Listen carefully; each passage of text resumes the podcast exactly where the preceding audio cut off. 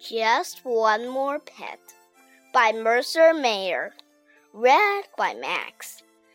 One day I was walking home from my best friend's house.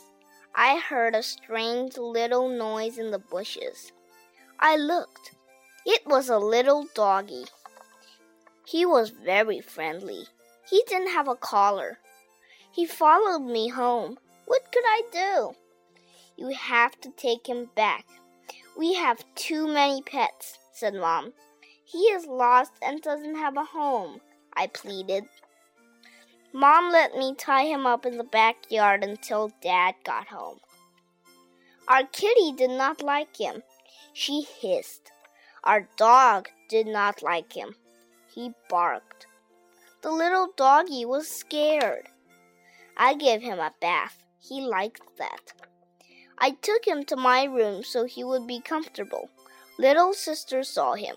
She said, I'm gonna tell. I had to give her a dollar just to keep her quiet. Mom heard him bark. I had to take him back outside. He looked so sad. I kept him company. Little sister wouldn't give me my dollar back. Bummer.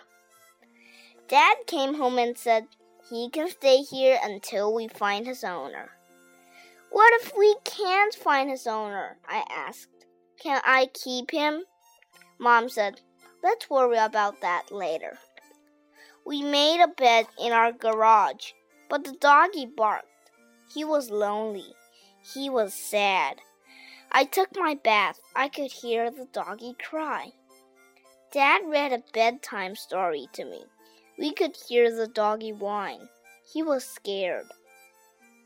I tried to sleep, but I could still hear the doggy. Finally, I fell asleep. The next morning, I went out to the garage to check on the doggy. Oh no! The doggy was gone. He had escaped through a crack in the garage door. I called and called. Here, doggy, here, doggy. But no doggy. I asked my dog and kitty, Do you know where the doggy is? They were no help at all.